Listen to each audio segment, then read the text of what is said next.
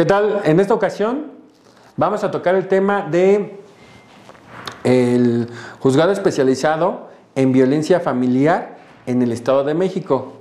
Este juzgado opera los 365 días del año, las 24 horas del día. Y pues la verdad es que es un eh, beneficio muy grande para todos los eh, gobernados aquí en el Estado de México, eh, en razón de que se puede ingresar un escrito inicial y si todo está correcto, tienen firmas electrónicas, no hay que subsanar algo, se procede el juez a emitir el auto donde em, emita eh, la orden de protección eh, eh, a, la, persona. aquí el licenciado Daniel nos ha colaborado con un procedimiento que estamos llevando actualmente de violencia familiar en este, en este juzgado y pues subsanamos unas situaciones ahí, Lick, ¿te acuerdas de, nos faltaba una firma electrónica de las actoras? Y lo subsanamos y ahora ya nos dieron el auto, si no mal recuerdo, ¿verdad?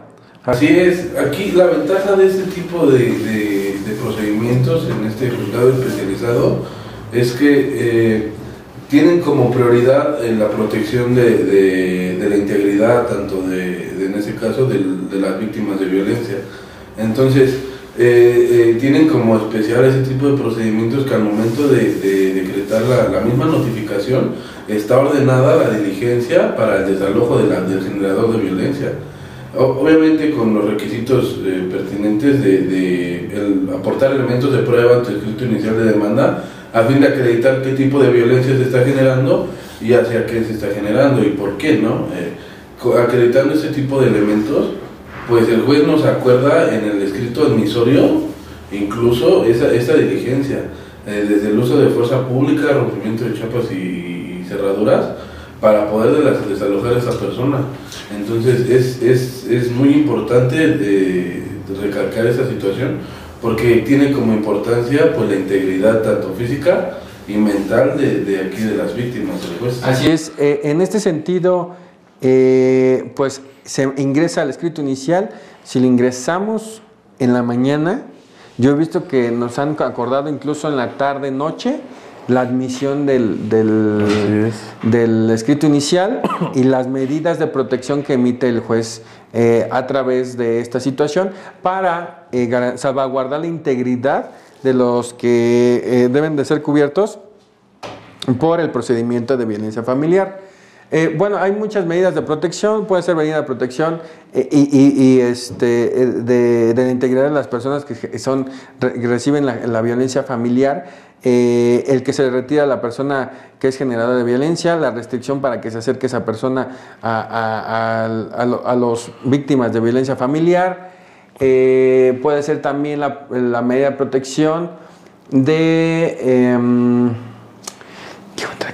El apoyo de la policía. Ah, el apoyo de la policía, el girar oficios a la comisaría o dirección de seguridad pública del ayuntamiento donde se esté llevando a cabo el procedimiento para que salvaguarden eh, la integridad de la persona, las personas que reciben violencia en caso de que el generador de violencia quiera reincorporarse al mismo eh, domicilio eh, bueno, una vez que ya se le sacó y quiera regresar, pues obviamente le hablan a la patrulla ya con la orden judicial y les dan la, atención debida para que el generador de violencia no pueda regresar al, mismo hogar donde se le extrajo por ser generador de violencia. Eh, también eh, pues tenemos, esas, esas, son las medidas de urgencia, las medidas precautorias que pueden ser eh, otras circunstancias que, por ejemplo, en caso de que pueda haya menores de edad, se les pueda fijar em, una pensión alimenticia, la guardia y custodia de los menores, eh, por aquí otro tema se puede establecer, eh, como medidas precautorias.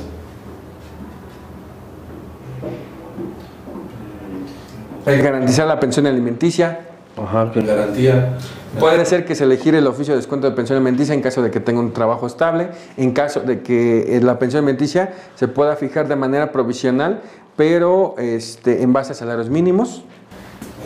Podría decir aquí que las visitas y convivencia se lleven en el centro ah. de visitas y convivencia. Centro de convivencia. de salvaguardar la integridad de los menores, tanto como la madre. Así es, sí, porque él tiene derecho a ver a sus, a sus pequeños hijos y puede, puede ser que, eh, que ya no pueda verlos temporalmente o que eh, los vea, pero en el centro de convivencias familiares, efectivamente. Eh, bueno, esto es en caso de que no haya medidas provisionales en otro juicio, si los hay, se debe de mencionar el escrito inicial y ya esas medidas provisionales quedan subsistentes.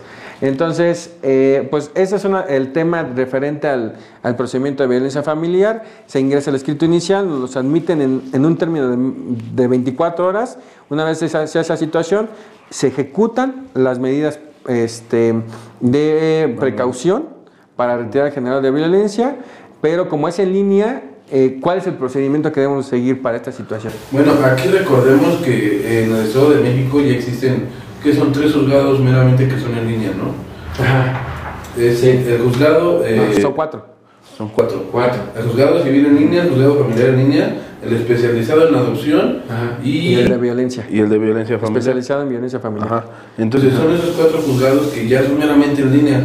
Eh, de hecho no tienen sede, no tienen, son cero papel eh, por tanto, este, pues obviamente no tienen eh, ejecutores o, personal para realizar la diligencia que este, se ordena. Te informo, eh, sí tienen sede, están en Toluca. Ah, Nada más que no tienen acceso a la, la gente común, bueno, la gente el público general no puede acceder a las instalaciones, pero la sede está en Toluca. Ok, bueno, eh, aquí sobre lo que ves es que como tal, ni uno como abogado ni como cliente puede ir a, checar el expediente, ¿no? Eh, voy a ir a checar ese acuerdo físicamente porque pues obviamente todo se lleva electrónicamente.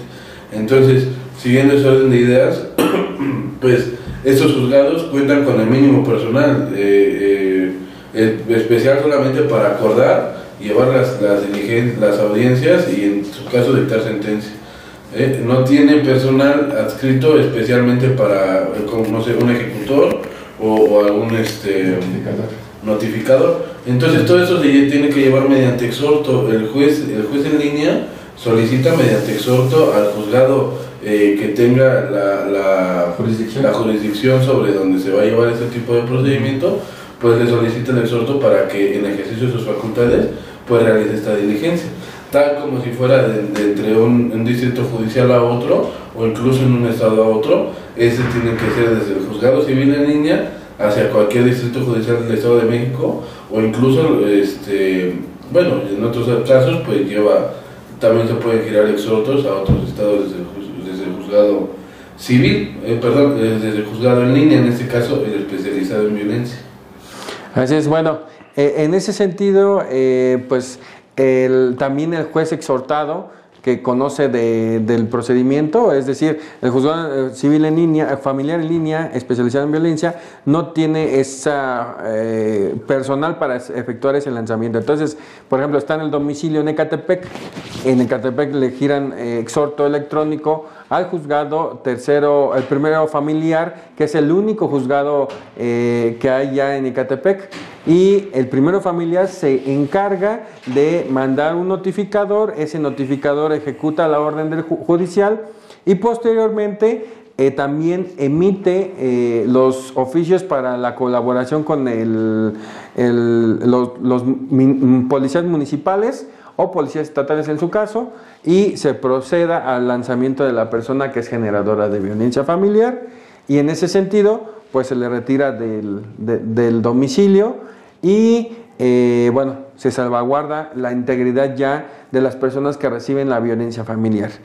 Eh, en próximos días vamos a ejecutar una orden de esta, de esta índole, de esta, naturaleza, y bueno, pues les vamos a compartir cómo se lleva a cabo esta, eh, este trabajo de lanzamientos generales de violencia a través de este procedimiento. Bueno, pues por nosotros eh, sería todo. No sé si quieres agregar algo, licenciado. Sí, algo importante que agregar es la naturaleza de, ese procedimiento. Como tal, eh, no debemos confundirlo con, no sé, una acción reivindicatoria en el cual se recupera la posesión o entra en juego aquí eh, situaciones sobre el bien, sobre el bien inmueble, que es, la posesión y la propiedad. Aquí no importa que incluso el generador de violencia sea el propietario del inmueble, se saca, se, se, ¿no? Retira. Se retira del inmueble. Aquí no está en juego ni la posesión ni la propiedad del inmueble, porque muchas veces llegamos a la diligencia, no, que yo tengo escritura, yo soy el dueño, y aún así, acrediten lo que acrediten, tenemos los elementos y la orden judicial para poder retirar del domicilio. Entonces, aquí lo que está en juego es, es primordial la vida, la integridad de las personas, tanto física como mentalmente, de las personas que, que reciben la violencia, ya sea esposo, esposa, eh, madre, eh, no sé, tío, sea quien sea, mientras que habiten en, en el mismo domicilio y uno ejerza violencia sobre el otro, se puede proceder con este... Con Qué este bueno que tipo de tocaste ese tema, Alic, porque realmente con el procedimiento de violencia familiar en línea puede denunciar cualquier persona. Es más, tienes una, un- una señora, tiene una amiguita enfrente del- de su casa, ve que el generador de violencia eh, este, pues, está poniendo en peligro la integridad de, de ella y de su familia. Su amiga va con un abogado, le, le ayuda a promover ese juicio de, de violencia familiar y afortunadamente puede proceder. Eh, hubo reformas en ese sentido cuando a- aperturaron ese juzgado de violencia familiar en línea y puede cualquier persona, sea familiar directo o una persona conocida que sea eh, de su círculo cercano, puede denunciar la violencia familiar. Eh, y ese es otro beneficio que antes no lo había. A partir de estas reformas, pues ya puede ser eh, este, denunciado por cualquier persona, afortunadamente. Bueno, demandado esa, esa situación. Sí, más sí, bien. demandado. Entonces, en ese sentido, eh, pues es un beneficio para todas las personas que son que reciben violencia familiar y que esta situación ya no sea tan recurrente como lo era antes. ¿Ok? Sí. Entonces, pues sería, sería todo para este, nosotros referente a este tema. Eh, recuerden eh, seguir nuestras redes sociales para que eh, sigan el contenido que seguimos subiendo y eh, vamos a mostrarles la ejecución de esta situación.